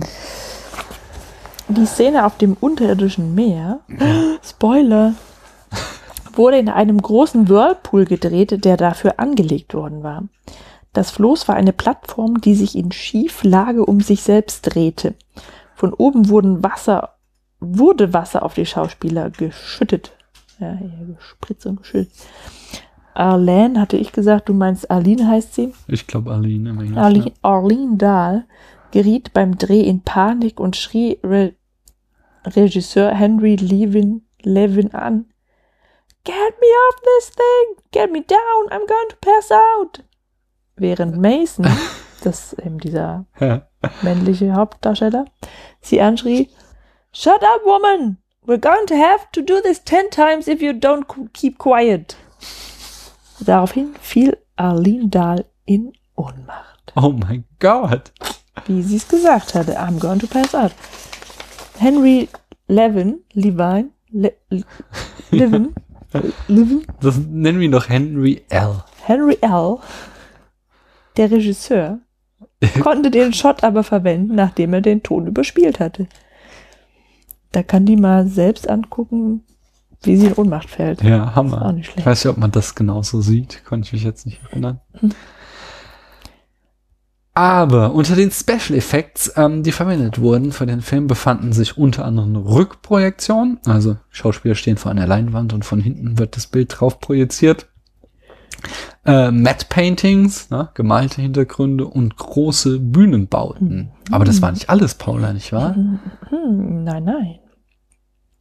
Es gibt auch Originalschauplätze. Ah, Kann man das so sagen? ja. Der Film wurde auch in Höhlen in den Carlsbad, nee, im Carlsbad Caverns National Park in New Mexico gedreht. Aha. Im Amboy Crater, Kalifornien. Mhm. Und bei den Sequid Point Sea Caves, auch in Kalifornien. Äh, und speziell in den Carlsbad Caverns äh, war die Dreharbeit nicht ganz unproblematisch, denn das Team durfte dort nur nachts filmen, weil tagsüber dann immer Touristengruppen durch die Höhlen geführt wurden. Die ersten Dinos, die, die, boah, die, die Metrodons, die man dann am Strand sieht, ja, waren Nashornleguane. Das konnte man gar nicht erkennen, Ja, warum konnte man es nicht erkennen? weil ihnen Rückenschilde angeklebt worden waren. Boah, voll Und die wurden in die Szene hinein editiert, Mhm. weil die dann nämlich viel größer aussehen. Ja, als ist der Hammer. echt sind. Und, das hast du vielleicht gar nicht gemerkt, ich aber schon. Wenn die schnell gelaufen sind, war das offensichtlich vorgespult, weil die nämlich so komisch schwebten da. Wobei, die, die laufen noch komisch, die Viecher, glaube ich. Ja, können wir mal in den Zoo gehen. Haben wir die? Ich finde die klasse. Die Nashorn-Leguan? Bestimmt. Ich finde, die sehen richtig, richtig echt aus, ja. Ja. Ähm, und dann gibt's dann noch einen, nämlich den Dino in Atlantis, der irgendwie rot wird, weil ihm jemand auf den Schwanz tritt. Genau. Und das Es soll, war also irgendwo habe ich gelesen, es soll ein äh, Chamäleon sein. ein wir- Riesenkamel. Ja, wir dachten, das ist ein Drache. Weil, ja, weil er rot aber er hat nicht vorher gespuckt. nee. Nein. Äh, es war jedenfalls, eigentlich war der schwarz-weiß, Aha. ein schwarz-weißer TU. Ja. Und Oder hatten sie, ich weiß nicht. mehr. Techo? Den haben sie einfach angemalt. Unglaublich. Das ist schon ein bisschen Tierquälerei auch. Ja, die haben es damals noch nicht so ernst genommen mit Was- den Tieren. Das mit der Gans haben sie auch angemalt. Ja, also das sah ziemlich so aus, als hätte Gertrud ein, äh, einen Kreis ums Auge gemalt bekommen. Kann aber auch original sein. Einen letzten Fun Fact haben wir noch. Und zwar, äh, die Musik, die stammt nämlich von Bernard Herrmann. Und äh, den kennen wir unter anderem von vielen Hitchcock-Scores. Hm. Äh, beispielsweise hat er die Musik gemacht für Vertigo und die berühmte Musik für Psycho auch. Ja, Great. und damit kommen wir zum Filmschnätzchen. Du wolltest über Hans reden. Ich wollte über Hans reden, ja. Ich hatte ja eingangs äh, noch so eine Bemerkung über den Sexismus im Film gemacht, Mhm. der aber eigentlich gar nicht so schlimm ist, wenn man bedenkt, dass der Film halt aus den 50ern des 20. Jahrhunderts stammt. Ja, 59, Und- also schon so auf dem Sprung zur, Mhm. äh, ja. Zum zu- Beginn der Emanzipation. Ja, wobei, also okay. Frau. Ja, Aber nein, es ist, ähm, also sie, ja, ist halt eine unheimlich starke Ja. Frau, die wirklich halt, sie, sie reist zwar im Rock zum Mittelpunkt der Erde, aber sie lässt sich halt nicht nehmen, damit zu kommen und Mhm. sie gibt halt immer Kontra und sie ist halt sie auch- muss schon kochen und zwischendurch mal Sekretärin ja, spielen. sie macht so. auch dieses, dieses, diese Care-Arbeit, ne? Mhm. Sie nimmt sich der, der Gans an und sie näht und so, klar, ja, blöd, aber sie ist halt schlau und zeigt es auch und Ja. alle akzeptieren das. dann gibt es auch so einen Kontrast vor allem zu dem kleinen Mäuschen von, Jenny. ja. heißt sie Jenny, Mhm. von, von Alec, der Tochter, oder ist die Tochter, glaube ich, von Professor Lindenbrock. Ja, oder die Enkelin. Oder die sowas. Nicht, Nichte, die ist die Nichte. Ja. Und äh, Alec hat sich mit ihr verlobt. Und sie läuft halt so die ganze Zeit nur in so Bonbon-Kleidern rum mit großen Schleifen und ist halt so voll das Mäuschen. Hm, und- wartet auf ihn. Ja. Genau, und dann eben hat man da so als Kontrastprogramm diese patente äh, Witwe Göteborg, die, ja, Ja, ty- typisch Schwedin halt, ja. ist das so typisch Stellt man schwedisch? sich so vor. Naja. Nee, keine Ahnung. Jetzt stelle ich sie mir so vor. Ja, und der Hans, der Hans, der ist halt, ich weiß nicht, wie das, wie das da reinpasst in den Film, aber das ist wirklich quasi der Sklave. Ja, Hans ist so, das, so, so ein Arier-Typ, Aha. riesig, muskelbepackt und blond und weiß nicht wie, ja. Ja, nee, aber ich glaube, das ist tatsächlich so ähm, bei der- so klassischen mal Expeditionen. bisschen sagen, was, ja. Er macht da halt, also er ist, er ist halt der Dumme, ja, der checkt's nicht, warum, aber der geht halt da mit und lässt sich halt von allen rumbefehlen, ja. Ja. Er hat zum Beispiel einmal, fängt er an für den Sacknussen, der ja eigentlich ihr Feind ist, den sie aber mitnehmen, damit sie ihn nicht umbringen müssen. Ähm, für den schlägt er die Pilze zu, also er macht der Baum einen Floß aus diesen Pilzstämmen draus. Ja. Und die fragen sich, warum macht er denn das? Ja, der Sacknussen hat sie ihm gerade gesagt. Ach Mensch, dabei war doch eigentlich gerade seine Ruhepause eingeplant. Also die haben den halt wie so einen Sklaven Mhm. mit dabei und der hinterfragt das gar nicht und macht einfach alles, egal wer es ihm gerade sagt, so oder so.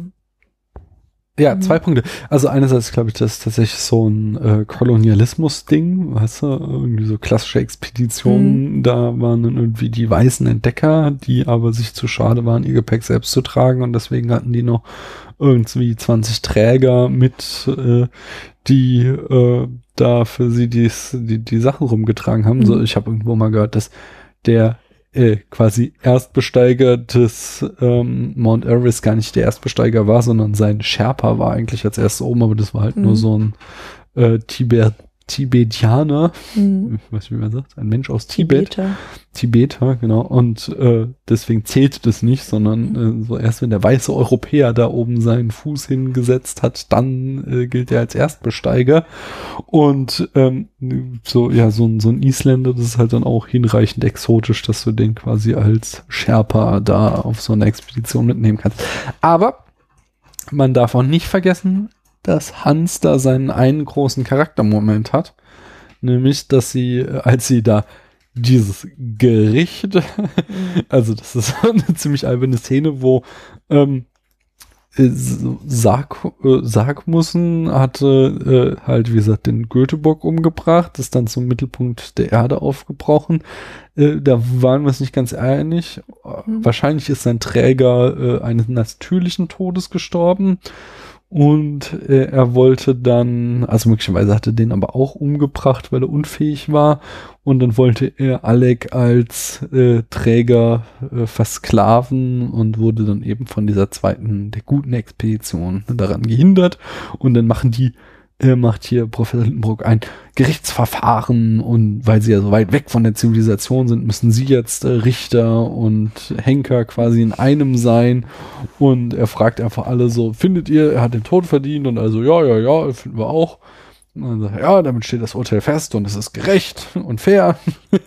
Total. Jedem rechtsstaatlichen äh, Mittel entspricht das eindeutig. Und ähm, dann meinen sie halt auch so, ja, Hans, jetzt äh, bring den mal um. Und dann sagt Hans, nö, hab ich keinen Bock drauf.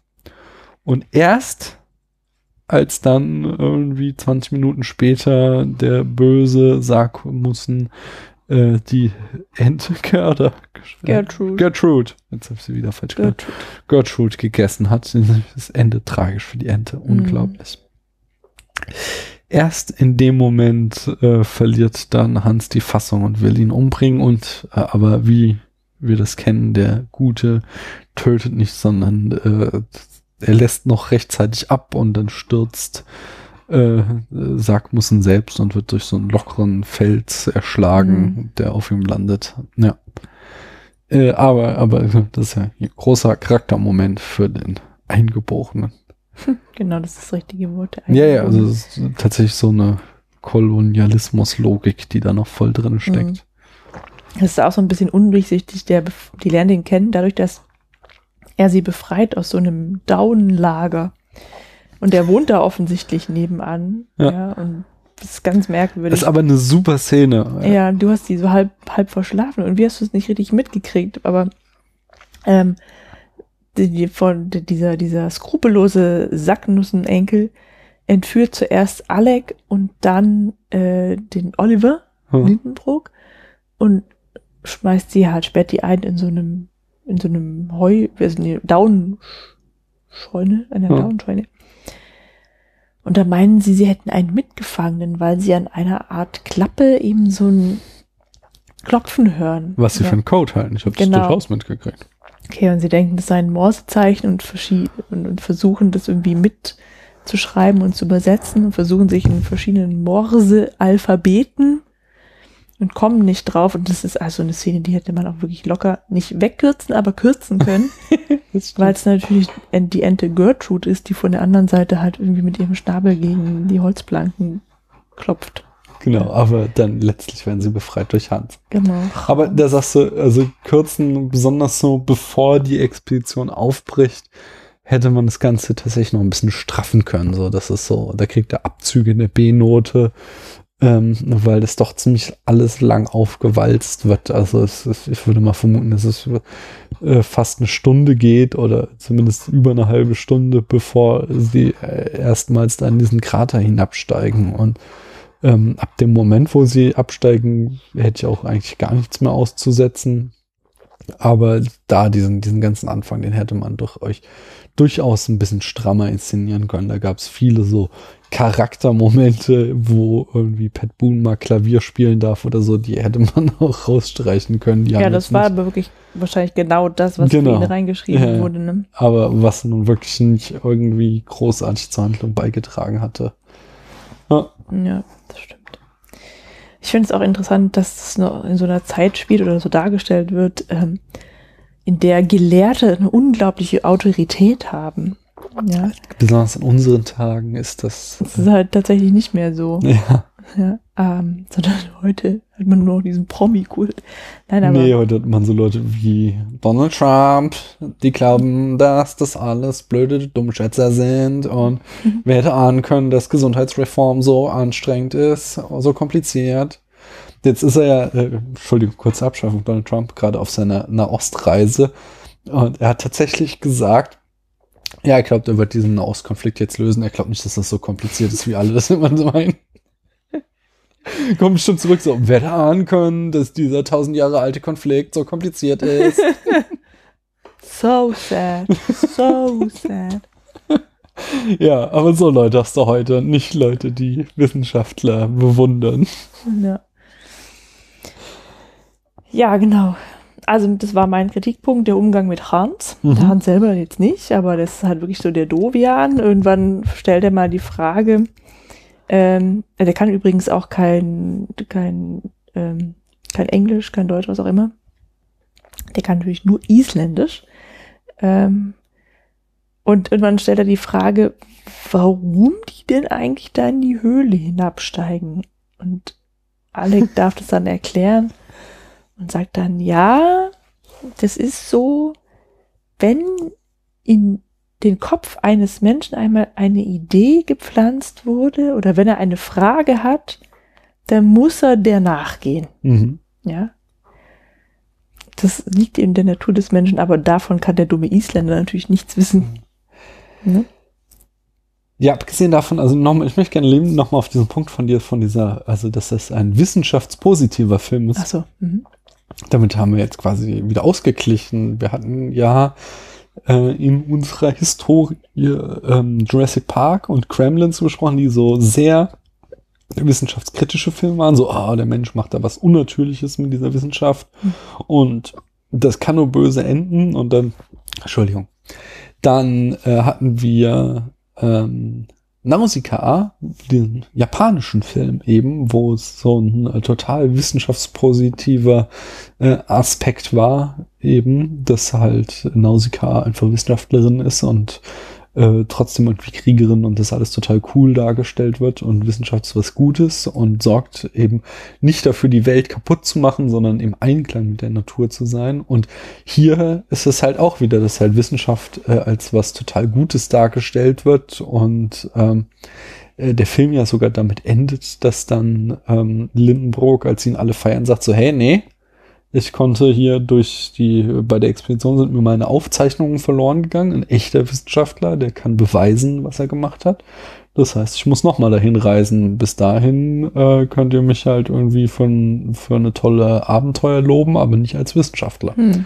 Und ähm, das ist ja auch wieder so, ein, so ein Aspekt, ist, wo einfach äh, der Film Wissenschaft hochhält. Und das finde ich cool. Aber ich immer noch, auch wenn ich jetzt, wenn es jetzt 2 zu 2 stehend, glaube ich immer noch, dass das eher ungewöhnlich ist, sondern dass eher so diese äh, wissenschaftsskeptischen Ansichten im Westen, im Kino im Vordergrund stehen. Dieses Gott, äh, Mensch maßt sich an, wie Gott zu sein. Hm. Können wir mal weiter beobachten. Sag ich ja.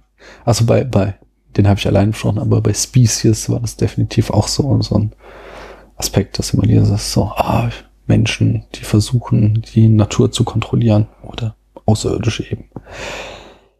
Anyway, hast du irgendwie noch was, was du sagen willst? Ich habe so lauter, einfach so kleine ähm, äh, Sachen, die ich halt irgendwie so putzig fand, die ich irgendwie mhm. aufzählen könnte. Ich fand aber auch Szenen, die ich einfach toll fand. Ja, sag doch mal so. so also einfach diese, tatsächlich diese verschiedenen Etappen, die sie auf ihrer Reise entdecken, ja, das was sie da halt einfach find, vorfinden. Höhlen aus Kristall, die Dinos, der Pilzpark, dann kommen sie irgendwie in so eine Ebene, da ist alles voller Salz. Da waren irgendwie wohl auch mal Bäume oder so, die mhm. dann im Salz konserviert wurden. Und dann kommen sie eben am Ende an diesen Ozean an und merken, dass sie am Mittelpunkt der Erde sind, weil alle metallischen Gegenstände von ihnen weggezogen werden. Hans verliert auch einen Zahn. Ja. Ah, der Goldzahn. Dadurch, ja. Ähm, und die Erklärung, die hat Lindenburg halt sofort parat. Das ist, weil hier sich die Feldlinien kreuzen. Das muss also der Mittelpunkt sein. Wir haben es geschafft. So, ja. Ja. ich finde toll, ähm, ja, und Entschuldigung, dass sie da Atlantis auch noch finden. Also da sind einfach so viele Sachen drin, ja. Glitzerkram, Dinosaurier und die versunkene Stadt. Also es fehlen wirklich nur noch Einhörner. Also, perfekt, der Film. Also der, der Film hat so viele so komödiantische Einlagen, die mhm. mir echt gut gefallen haben.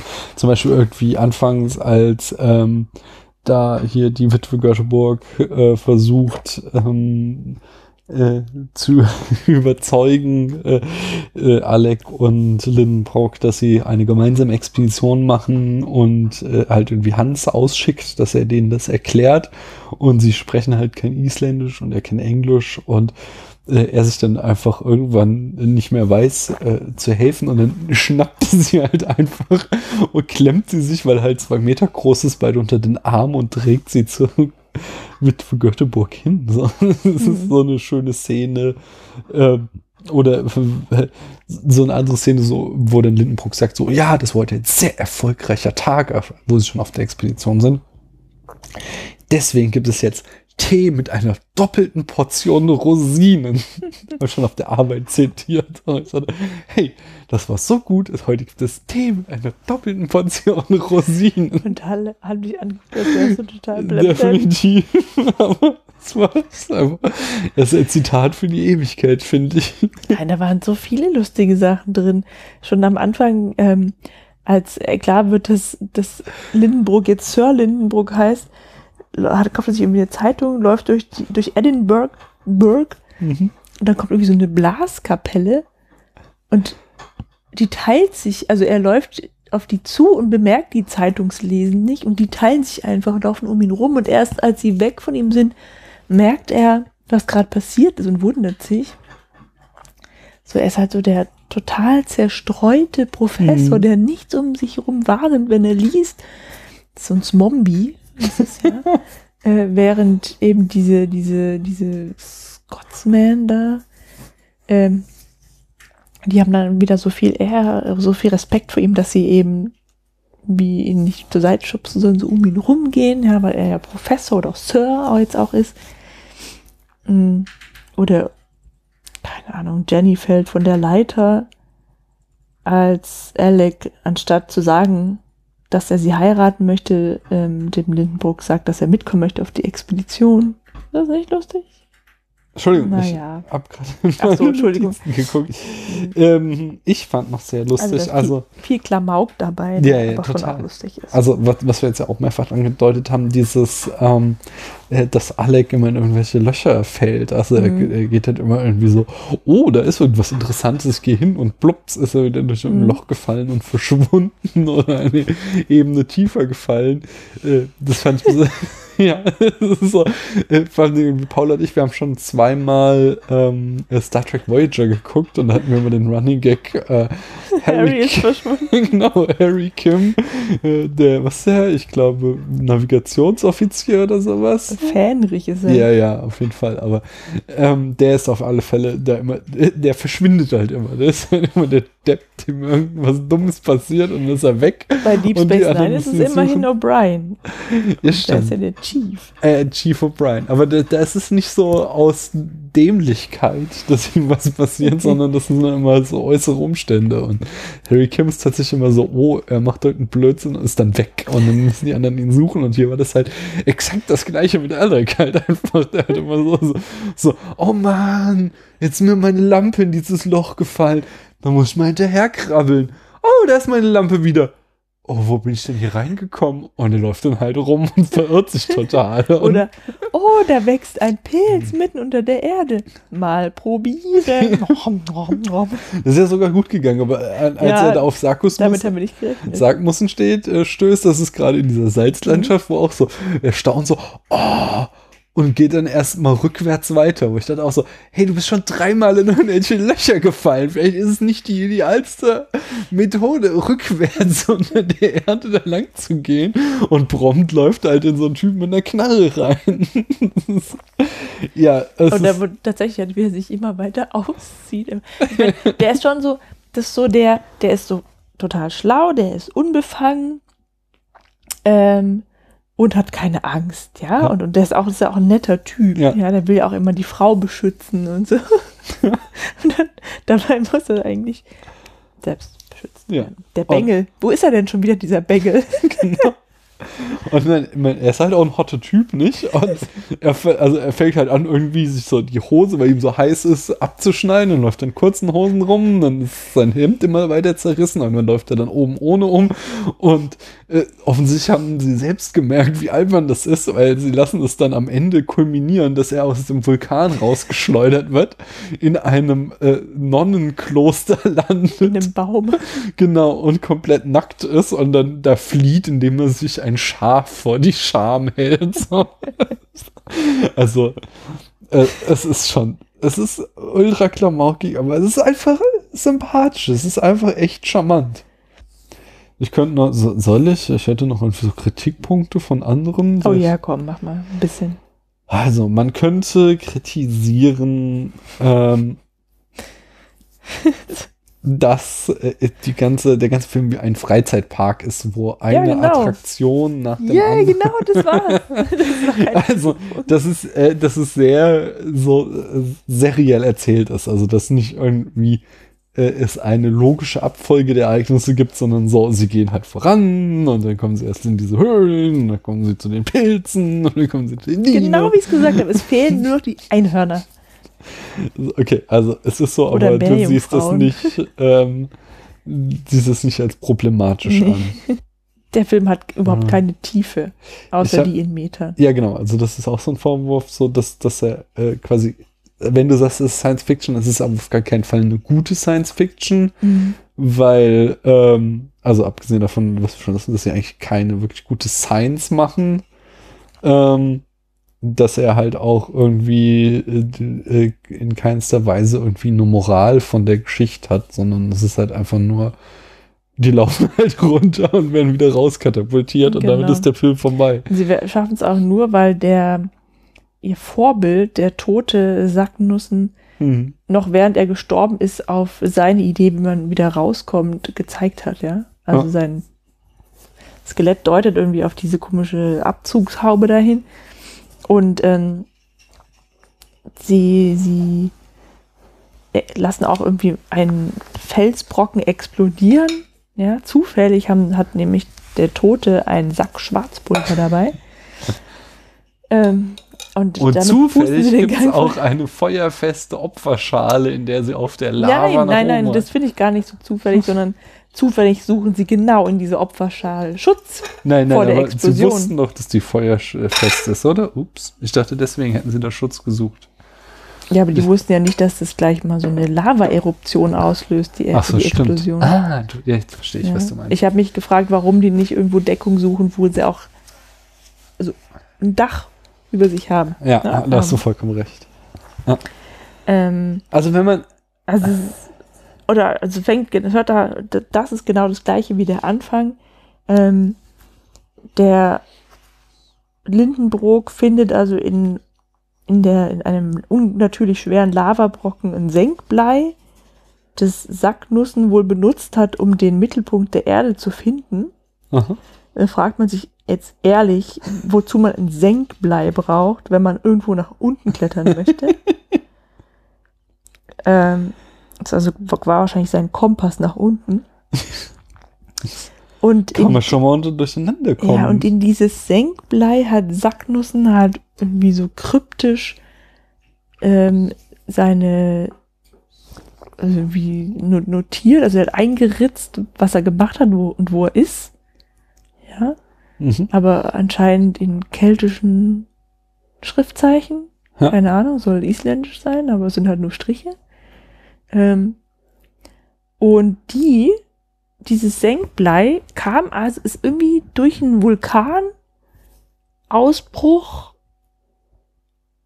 halt an die Erdoberfläche gespült worden. Aber da fragt man sich auch wieder, wo denn da eigentlich jetzt so ein Vulkan ausgebrochen ist, weil der liegt ja als Skelett da unten in dem ehemals versunkenen Atlantis. Ja. Und die. Aber er zeigt auch noch auf äh, den Punkt, wo es wieder rausgeht. Ja, ja, das Skelett. war ja kein Vulkanausbruch. Also nee, nee, ich meine nur, das ist auch sehr unlogisch. Ja, und es ist halt auch irgendwie vollkommen unklar, wie die jetzt auf die Idee kommen durch dieses Senkblei, weil ich weiß nicht mehr genau, was da eingeritzt war, aber nicht viel. Äh, da kamen die dann direkt auf die Idee, dass der also an diesem komischen Vulkaneinstieg losgegangen ist, um zum Mittelpunkt der Erde zu kommen. Also es war sehr undurchsichtig, aber das ist genau das, was ich im Vorgeplänkel schon erwähnt habe, das ist irgendwie unverständlich und unlogisch, aber das ist verzeihlich, weil das ist einfach großer Spaß. Ich habe genau. hier also einen, genau, ich möchte hier auch diesen Kritikblock abschließen nochmal mit einem Lob. Hm. Nämlich, äh, warum Jules Verne so gut zum Kino passt. Äh, äh, so die Geschichten von Jules Verne waren auch so, dass sie so einen kindlichen, so ein kindliches Staunen hervorgerufen ja. haben. Und ähm, genau das war auch das, was das Kino in Reinform, in, also die frühesten Formen von Kino, wenn du dir halt zum Beispiel Méliès, einen dieser ersten Stummfilme, der da hier die Reise zum Mond und so Sachen gedreht hast, so, dann, dann war das auch so, dass das sollte nicht realistisch sein. Schon damals sollte das auf die Zeitgenossen nicht realistisch wirken, sondern das sollte halt in, in ungläubiges Staunen versetzen. Und das ist so ein äh, Geist, der mit dem Film voll äh, wieder eingefangen wurde. Mhm. Und das macht ihn wirklich sehr, sehr schön. Ja, vor allem erfährt man ja auch, dass halt, dass die Dinosaurier doch nicht ausgestorben sind. Ach so, genau. Da möchte sondern die wohnen einfach nur unter der Erde. Und nicht die Nazis. in der Hohlerde. Ja, die, also genau, die, diese rein, also von allen Special Effects fand ich tatsächlich diese äh, äh, doppelbelichteten oder rein projizierten äh, Riesenechsen am schlechtesten, weil da halt, also da wurde halt sehr viel mit Schnitten gearbeitet, so und da, da ist bei mir diese Immersion nicht mehr aufgegangen. So die ganze Zeit konnte ich halt einfach so meinen Suspension of Disbelief einschalten und ja, ich sehe, dass das keine echten Pilze und keine echten Kristalle sind, aber es sieht halt einfach geil aus und ähm, deswegen bin ich verzeiht dem Film das. Aber die Stelle da, wo die Dinos kommen, die fand ich dann doch so schlecht gealtert, dass ich es ein bisschen billig fand. Also ich fand es nicht billig, aber die Szene war eindeutig zu lang, wie Ja, die Dinos sich da sammeln. Und das war, glaube ich, da fanden sie ihre eigene Idee, wie sie die darstellen, zu geil. Also das, Ja. ja. Ähm, ich habe noch ein Zitat, und zwar sagt hier Count äh, an einer Stelle, I don't sleep, I hate those little slices of death. Und das ist ein Zitat von Edgar Allan Poe, der von dem stammt, dass äh, der Schlaf little slices of death ist. Hast du noch was anzufügen, inhaltlich? Nope. Ich glaube nicht. Dann machen wir kurz noch die Rezeption. Der Film äh, spielte 10 Millionen Dollar ein, was damals ein absoluter Blockbuster-Erfolg war. Äh, und er hat sein Budget mehr als verdreifacht. Mm, Und äh, es gab etliche neue Adaptionen des Stoffes. Die erste kam 1976, äh, der spanische Film von Juan Piquet Simon. 1989 wagte sich dann in Hollywood äh, Rusty Lamorand und Albert Puin an den Stoff. Und äh, zu, dann gab es außerdem noch zwei Fernsehfilme. Einen von 1993, bei dem William Deere Regie führte, und einen äh, von 99, bei dem George Miller Regie führte. Und äh, die wahrscheinlich populärste äh, Neuverfilmung war der Kinofilm von 2008, äh, Die Reise zum Mittelpunkt der Erde, mit, äh, nee, von Eric äh, Breivik als Regisseur. Den möchte, möchte ich noch sehen. Den habe ich gesehen, den fand ich schlecht, weil der eben gar nicht diesen, ich finde, der versucht irgendwie das Ganze, äh, vielleicht musst du das auch, wenn du es in unserem Jahrtausend verfilmen willst, versucht er jedenfalls so ein, so einen Realismus da reinzubringen und das ist alles irgendwie nicht so geil. Fand ich alles irgendwie ziemlich, äh, außerdem äh, ist da wieder, wie heißt der, der Schauspieler bei Die Mumie oder ähm, ähm, Tintenherz. Mhm. Ich weiß, wen du meinst, Ja, ich genau. weiß nicht, wie der heißt. Und ich mag den Schauspieler, aber der hat mal so eine Zeit lang wurde der irgendwie so als Actionheld gecastet. Und das passt nicht zu dem, weil ich finde, also der ist halt einfach kein, der ist kein Held, sondern der ist, der ist so ein, der ist halt irgendwie so, äh, weißt du, der hat irgendwie ja irgendwie äh, Steinzeit Junior und so Sachen auch gespielt früher. Und der ist halt irgendwie so ein tapsiger, lustiger Typ und kein Actionstar. Mhm. Ist natürlich doof, dass mir jetzt der Name nicht einfällt. Der heißt irgendwie Tim. Oder Tom. Jetzt? Achso, ich kann ja einfach auf diesen Link klicken. Und? Fast. Brandon Fraser. Tim. Tim Ähm, Brandon Fraser. Tim Brandon Fraser. Naja, aber der Film hat auch einen Preis gewonnen. Und zwar gewann Gertrude the Duck den Patsy Award. und äh, Zitate und Referenzen gibt es einige.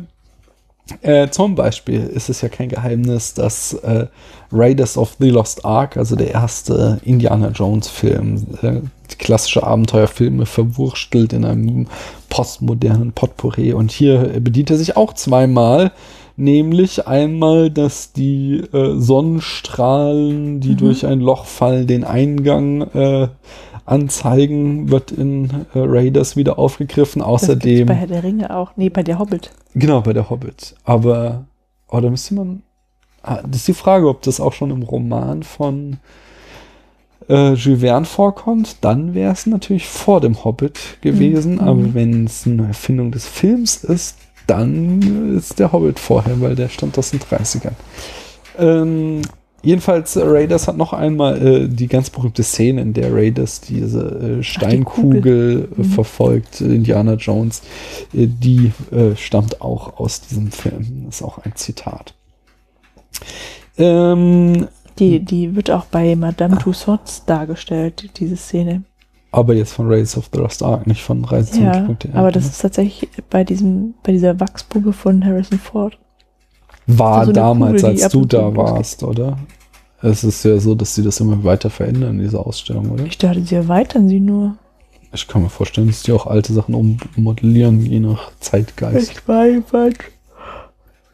1991 da. Quasi gestern. Ist noch nicht so lange her. Also äh, Gertrude hat außerdem äh, ein paar, äh, also ein, einen Trend losgetreten. Oh, Entschuldigung, das war 1996. Oh, Entschuldigung. Jedenfalls, Gertrude hat einen Trend losgetreten, dass in der Folge darauf alle Abenteuerfilme irgendwelche albernen tierischen Sidekicks haben mussten und Hollywood, äh, nee, äh, Disney ist das bis heute nicht losgeworden. Aber 1960, der Film The Lost World, äh, da reiste ein Pudel mit und bei The City Under the Sea 1965 war es ein Huhn. The City Under the Sea ist, ist Atlantis. Ich weiß es nicht, den kenne ich gar nicht.